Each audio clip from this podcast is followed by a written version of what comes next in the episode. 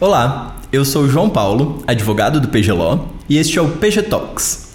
Bem-vindas e bem-vindos a mais um episódio sobre a nossa série do Real Digital, a moeda digital do Banco Central do Brasil.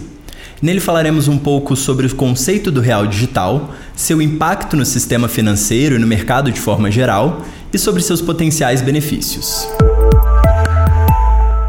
Em nosso último episódio, ouvimos o João Pedro Nascimento, presidente da CVM, falar um pouco da regulação da inovação, dos criptoativos e da moeda digital. Nesse sentido, com o avanço da tecnologia, são diversas as mudanças que uma moeda digital pode trazer, e ela pode ser sentida no mercado financeiro e no mercado de capitais. Na esteira do nosso último episódio, hoje vamos ouvir Antônio Carlos Berwanger, superintendente de desenvolvimento de mercado da CVM, que falou um pouco sobre o potencial de mudança na infraestrutura do mercado com o real digital. Ele conversou com a gente no evento Aspectos do Real Digital, que ocorreu no último dia 31 de março na Faculdade de Direito da USP.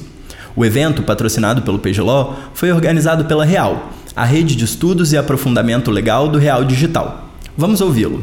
Inicialmente, comentar com, começar com uma, com uma, uma percepção né, da Web3 e como ela inova no contexto da Web 2, porque a Web 2 é a internet em que eu passo um arquivo para você e você tem um arquivo e eu continuo com o arquivo. Né? O arquivo está agora é, com os dois e com tantas pessoas que a gente queira passar. Né? O, o blockchain não. O blockchain, quando eu passo um ativo para você, o ativo agora está com você, não está mais comigo. então já é uma, uma inovação é, é, nesse sentido.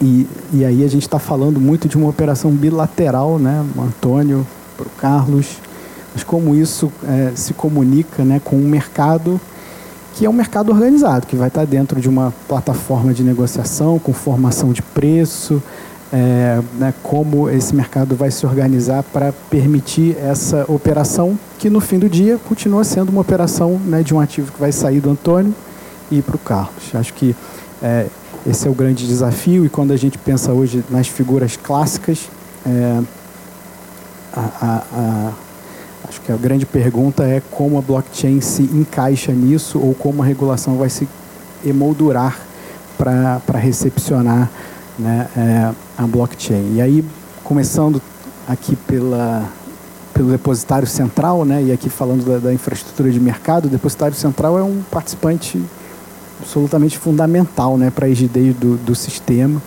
e tem como so, principais funções. Opa, caindo como principais funções né, garantir a existência daquele, daquele ativo e é, não permitir que aquele ativo seja negociado duas vezes. Ou seja, quando você. E a legislação brasileira avançou e reconhece isso por meio da Lei 12.810, ou seja, quando você tem um ativo depositado numa central depositária, essa central depositária tem a propriedade fiduciária em relação a esse ativo. É, isso é muito importante porque você transfere um ativo para a propriedade fiduciária do depositário central e uma negociação no mercado é, para que te viabilize, né, colocar uma, uma, por exemplo, uma ordem de venda daquele ativo e, ao mesmo tempo, não permita que você simultaneamente faça uma negociação privada bilateral com aquele ativo. Então, ele está lá, né, é, guardado, fixado, é, e isso é, é, é uma característica fundamental de um mercado organizado é, qual é a ferramenta né, e como o blockchain responde para né, substituir, vamos dizer assim, como essa função consegue ser cumprida né, pelo, pelo blockchain. É, e isso tem sido, né, eu acho que a experiência do Sandbox tem sido bem bacana nesse sentido, porque tem, tem formas que o blockchain consegue, é, vamos dizer assim, exercer o mesmo papel né, de que um, um, um depositário central está gostaria neste momento, que é a chave privada. Né? A chave privada fica né, com, com um ente é, que não é o investidor, ou seja, o investidor, uma vez que ele é, tem um ativo né, sujeito a negociação, admitido a negociação no mercado organizado, ele não consegue fazer uma transação é, bilateral, né, privada com, com outro agente. Então, beleza, aqui temos, temos uma resposta né, para essa questão.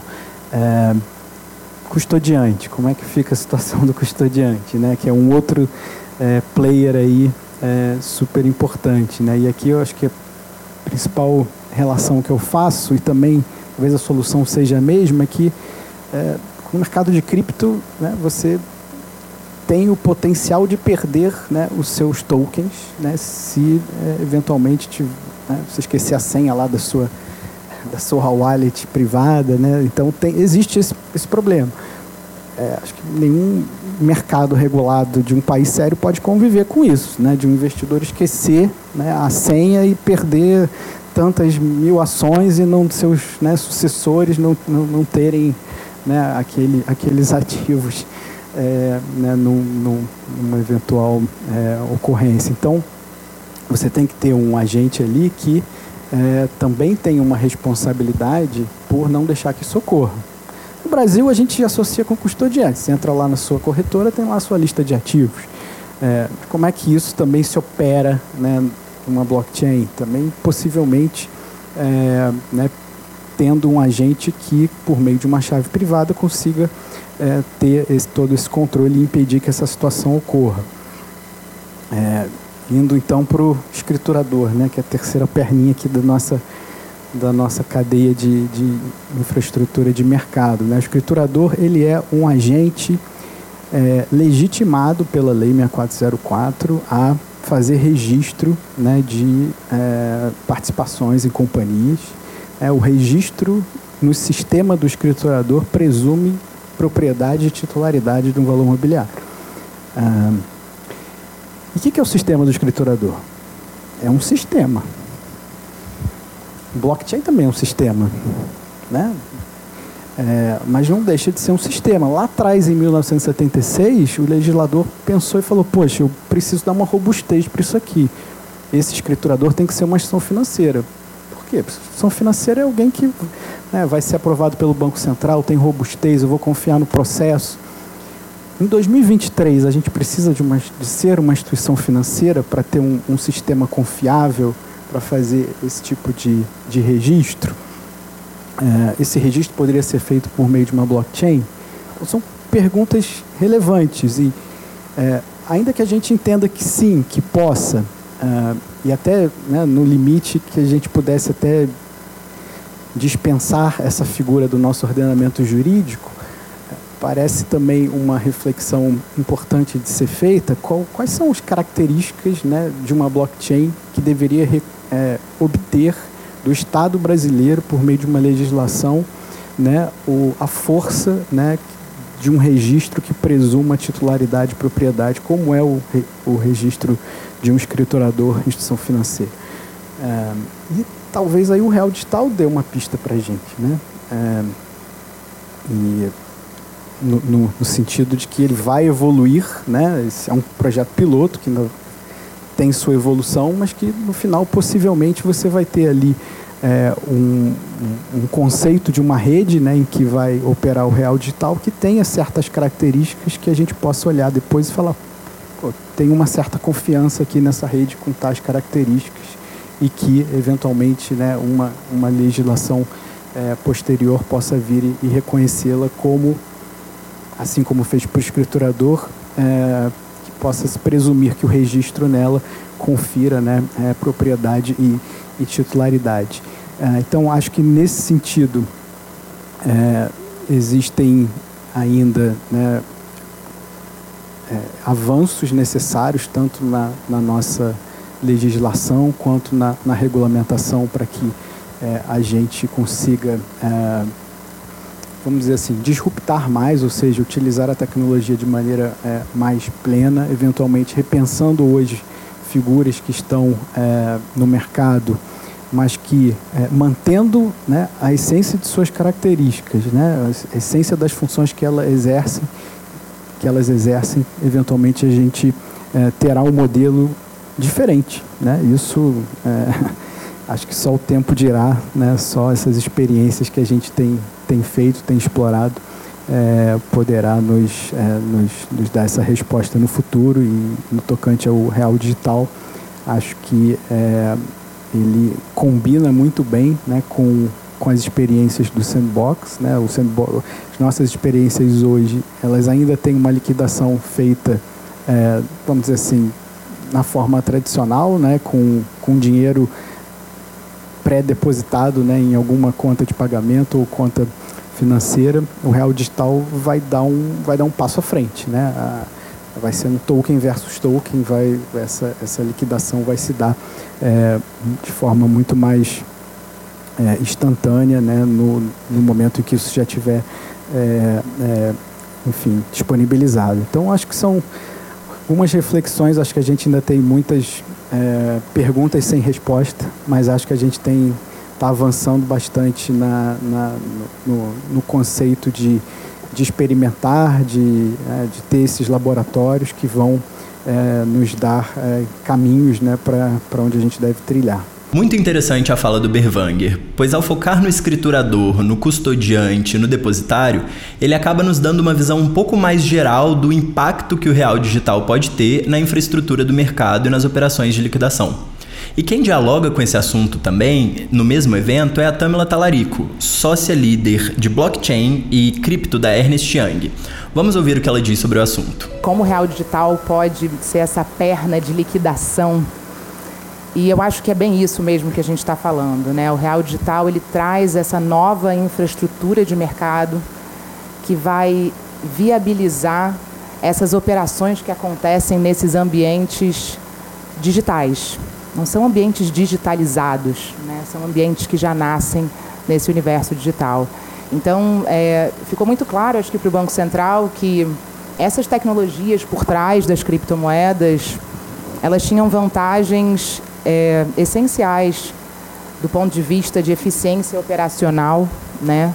tanto para quem está organizando aquilo como para quem está consumindo algum produto ou algum serviço. Então eu gosto muito da nova forma que o Banco Central tem chamado Real Digital, que é o Pix dos serviços financeiros, né? E é o Pix dos serviços financeiros da economia tokenizada, porque sim, a gente vive a economia tokenizada hoje, mas a gente ainda tem muitas restrições.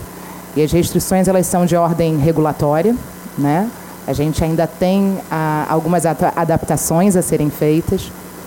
As restrições também são do ponto de vista de compreensão desse mercado ou desse tipo de investimento pela grande população. João Pedro falou mais cedo da importância da gente trazer uma maior diversidade para o mercado de capitais. Eu concordo plenamente com essa visão. E isso é algo que a tokenização vai nos ajudar a fazer. A gente sabe que a tokenização é, torna ativos não tão líquidos muito mais líquidos. E não só isso, né? com a capacidade que a gente tem na tokenização de fragmentar ativos, a gente consegue democratizar o acesso ao investimento, ao crédito, partindo de. Ah, de valores muito menores. Então a gente consegue sim trazer para dentro do mercado de capitais pessoas que antes não tinham essa possibilidade porque não se viam nesse universo em que você precisa ter um valor mínimo considerável para começar a investir. Além disso, quando se pensa em liquidação, a gente também tem que pensar em pagamento. E após o sucesso do Pix, o Banco Central ele pensou num novo objetivo com o Real Digital. Isso está no voto 13 de 2023, que é de 14 de fevereiro de 2023, em que o Banco Central diz que um dos objetivos do Real Digital é promover a eficiência do sistema de pagamentos brasileiro. Mas como que funciona esse sistema de pagamentos?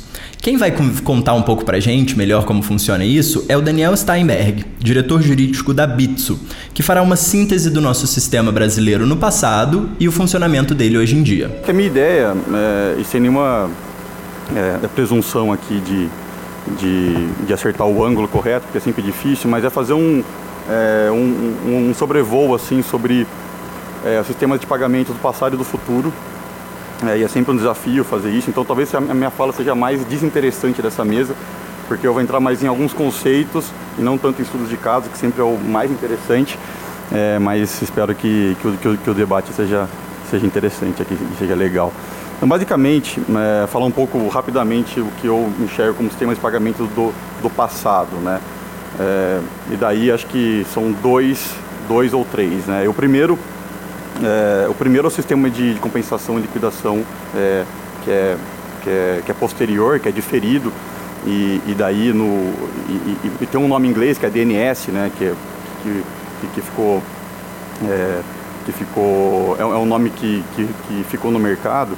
E no Brasil esse sistema ele foi implementado de várias maneiras. Teve a Comp, né, que basicamente é, é uma, uma centralizadora ali de, de, de, é, de, de compensação. Basicamente as instituições tinham, tinham a, a Comp tinha uma conta de liquidação no Banco Central e através da Comp é, é, as instituições elas mantinham os saldos e, e quem precisava é, a, instituição financeira que tinha que pagar era, era deduzido do saldo no, no dia seguinte.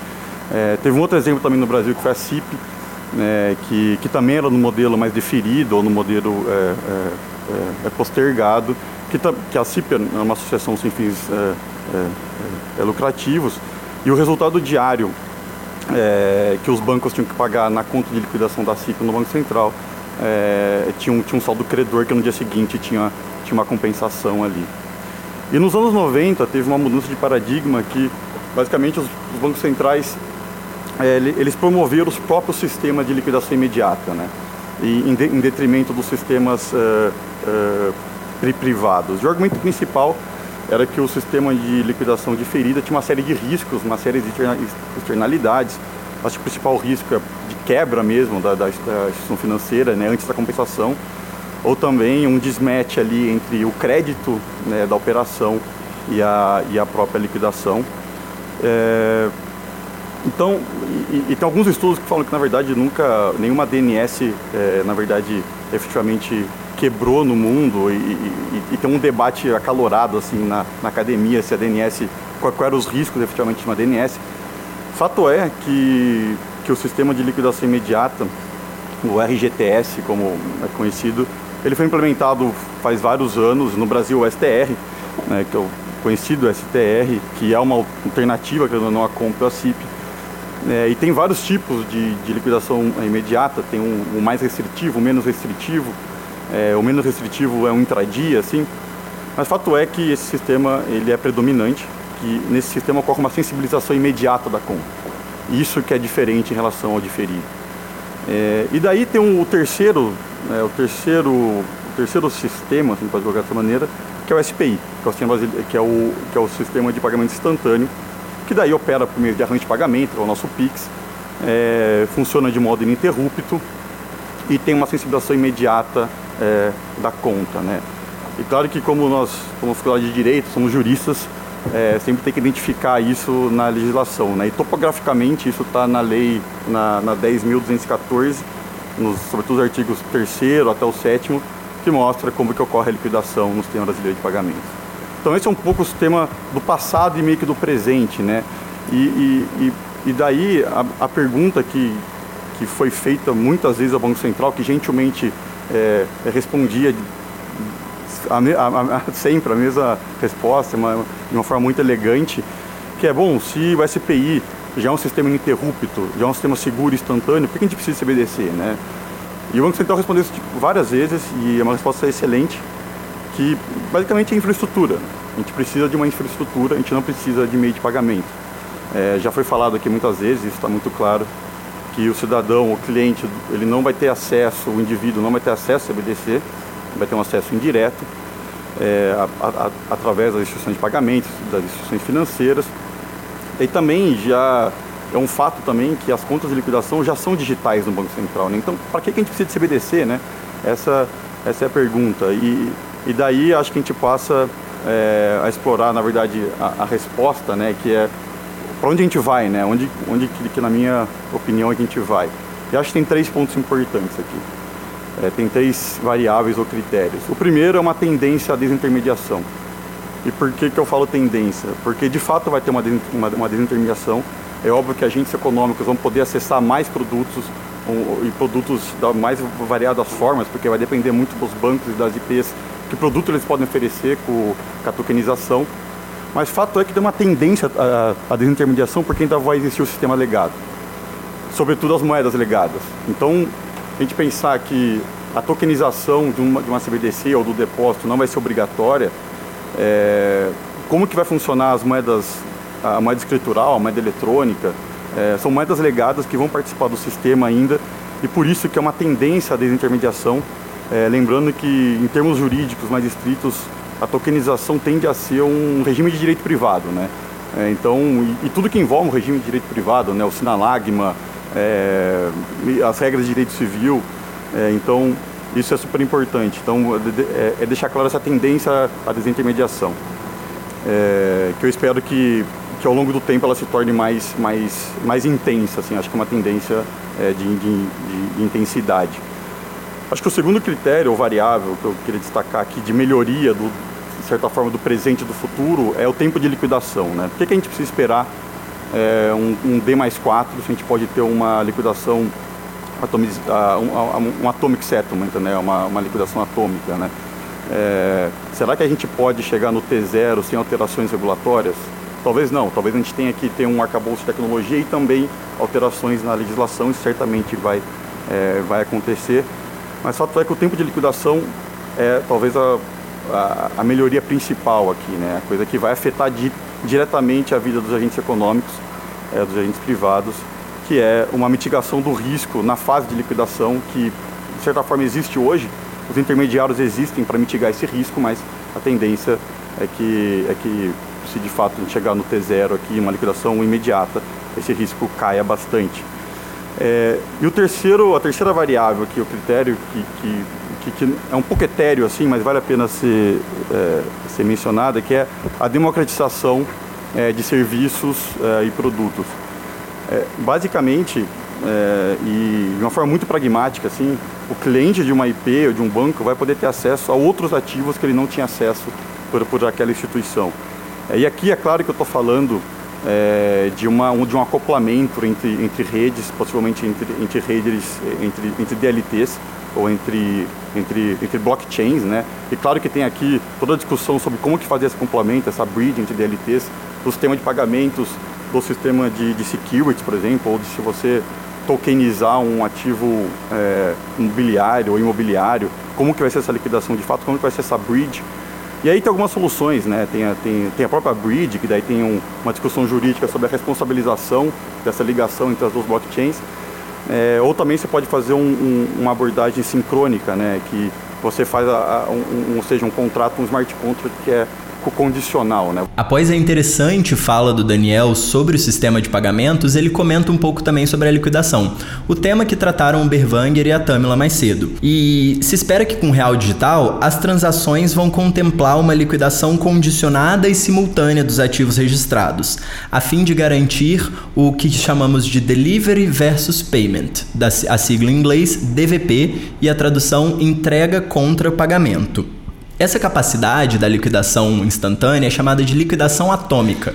E quem explica isso pra gente é o Daniel novamente. Chegando já à conclusão aqui do, da minha fala, que eu já estourei o tempo, é, na minha perspectiva, acho que o Deliver versus Payment, ele se ele quebra em três é, com, a, com o futuro sistema de pagamento. Né? A gente vai ter, como, como já foi falado aqui, token versus token. Então é, é, é o caso em que é, você tem uma moeda tokenizada, uma tokenização em CBDC ou em depósitos com outro ativo, possivelmente pode ser um ativo tokenizado, não sei, é um, pode ser uma security, mas pode ser outros ativos. Então token versus token, que é o nosso, que seria o deliver versus o, o, o DVD, né? É, também o, a, a, segunda perna aqui que pode ser criada, o token versus account, e quando você tem um ativo que é tokenizado versus a moeda legada, né, que é a moeda escritural eletrônica, que isso vai, vai ter que ter uma solução para isso também. E, te, e, tem um clássico é, é, TVP, que é o Token versus Payment, ou, de, ou, ou o Deliver versus Payment, que é o clássico é, que, que ainda se mantém. E pensando nessa estrutura, tem algumas, até algumas variáveis assim, por exemplo, o PVP, né, o Payment versus Payment, de cross-border. E aí acho que a Cintia vai falar bem sobre isso. É, na verdade, isso vira, isso pode virar, se for uma moeda tokenizada em real ou em outra moeda tokenizada, um, um token versus token, né? E daí você possivelmente elimina intermediários, você cria uma, uma operação, uma operação é, de entre moedas, entre, entre moedas é, fiduciárias, é, tendencialmente sem necessidade de reservas ou disponibilidades, que seria É, seria o sonho aqui. E basicamente para concluir, né, eu acho que é, explorar o token versus token é o que precisa ser feito em diversos âmbitos, é, sobretudo na academia, porque é assim que a gente consegue talvez explorar mais o ambiente DeFi e o ambiente descentralizado, e acho que é isso que todo mundo quer. Né? Muito interessante. E dessa forma, nós podemos pensar na facilidade que o real digital vai trazer para as operações de pagamento e liquidação. Mas tem um elemento faltando na nossa compreensão do todo do que é o real digital. E esse elemento é a tokenização. É sobre isso que falaremos no próximo episódio. Durante o evento, tivemos a oportunidade de conversar com alguns dos palestrantes para entender melhor sua opinião sobre o real digital. Confira essa entrevista. Muito obrigado pela sua participação. Você falou muito bem no painel e agora aqui na entrevista a gente queria aprofundar um pouquinho mais e saber também a sua opinião, saber o que, que você acha que o real digital vai impactar, principalmente nos criptoativos, nas stablecoins. Como que você acha que esse mercado vai reagir a uma moeda emitida pelo Estado? Então, é, essa pergunta é super importante porque aí ajuda a gente a esclarecer alguns conceitos, né? Então, a gente tem uma moeda digital de Banco Central, o que facilita muito toda a linha de liquidação e de pagamento dessa economia tokenizada que a gente está vendo surgir cada vez mais, né? E é importante a gente lembrar que é, hoje a gente já chama de criptoativos, né? Mas muita gente se confunde achando que criptomoeda tem um é, funciona bem no papel da moeda mesmo, né? E a verdade é que não. Por mais que as criptomoedas, o Bitcoin lá atrás tenha surgido como uh, um sistema eletrônico de pagamento ou de transferência de valor ponta a ponta, ele hoje é visto muito mais, especificamente o Bitcoin, como um ouro digital, né? É, mas muito mais como um investimento, assim como as outras criptomoedas que foram surgindo. Então, elas acabam se assemelhando muito mais a ações ou a títulos, então elas têm mais esse papel de investimento por conta da sua alta volatilidade. Então, é muito complicado usá-las como um meio de liquidação ou de pagamento se elas em um momento estão valendo alguma coisa e 30 minutos depois podem estar valendo outra, né? Então, é, as stablecoins elas surgem exatamente para ajudar a gerar essa estabilidade ah, nesses criptoativos, né? Fazendo uso ainda da infraestrutura por baixo, que são as DLTs, as blockchains que trazem uma transparência, uma eficiência e toda essa conexão com o universo de ativos digitais. Mas as stablecoins hoje passam por um escrutínio regulatório muito grande. Né? A gente tem diversos tipos de stablecoins, então, em geral, a gente dizia que tem as stablecoins que são lastreadas na moeda fiduciária, tem as stablecoins que são lastreadas em commodities, né? as mais famosas são em ouro e tal. E tem stablecoins que são algorítmicas. E essa aí, a gente, essas aí, com escândalo de Terra, Luna, não sei quem acompanhou, mas assim, a gente percebeu que elas têm uma dificuldade muito grande de manter o seu valor, né? Porque é uma estabilidade fictícia. Então, então a gente, quando a gente começa a ver o Estado, né, trazendo as suas CBDCs, como é o caso do Real Digital, e no caso do Brasil, a gente tem não só a CBDC é, no âmbito do atacado, né, do interbancário, ou seja, funcionando diretamente entre o Banco Central e os bancos, a gente tem também a expressão disso numa stablecoin regulada, que é o que a gente tem chamado de real tokenizado. Então, o real tokenizado vai ser a nossa stablecoin regulada, que vai estar lastreada sim no real, no real digital, não importa, e que vai sempre manter a sua paridade, a sua estabilidade de um para um. Então, isso facilita muito todo o pagamento e liquidação desses serviços financeiros tokenizados. Um, e pode haver sim algum tipo de, uh, de consequência para as stablecoins não reguladas. Uh, e aí isso é uma discussão que a gente vai ver como isso vai se dar, não só porque a gente vai entender como é que o mercado vai, vai, vai como é que vai ser a aceitação do mercado, né? Uh, e como vai ser essa concomitância, porque o que o Banco Central diz hoje é que ele não vai impedir as stablecoins uh, privadas de existirem. Mas a grande verdade é que a gente tem visto uma regulação cada vez mais pesada, mundo afora, olhando para essas stablecoins, já que esse lastro acaba sendo de alguma forma uh, fictício e não real. Ótimo, Tamila, muito obrigado. Eu muito obrigado pela participação, pela explicação e foi um prazer tê-la conosco. Eu que agradeço. Obrigada e sucesso. E se você gostou do nosso episódio, não deixe de nos seguir no Instagram, no Facebook, no LinkedIn, no YouTube e nas melhores plataformas de áudio, onde você nos encontra como PGLAW, PGLAW. Para dúvidas ou comentários, é só mandar um e-mail no info@pg.lo. Muito obrigado e até a próxima.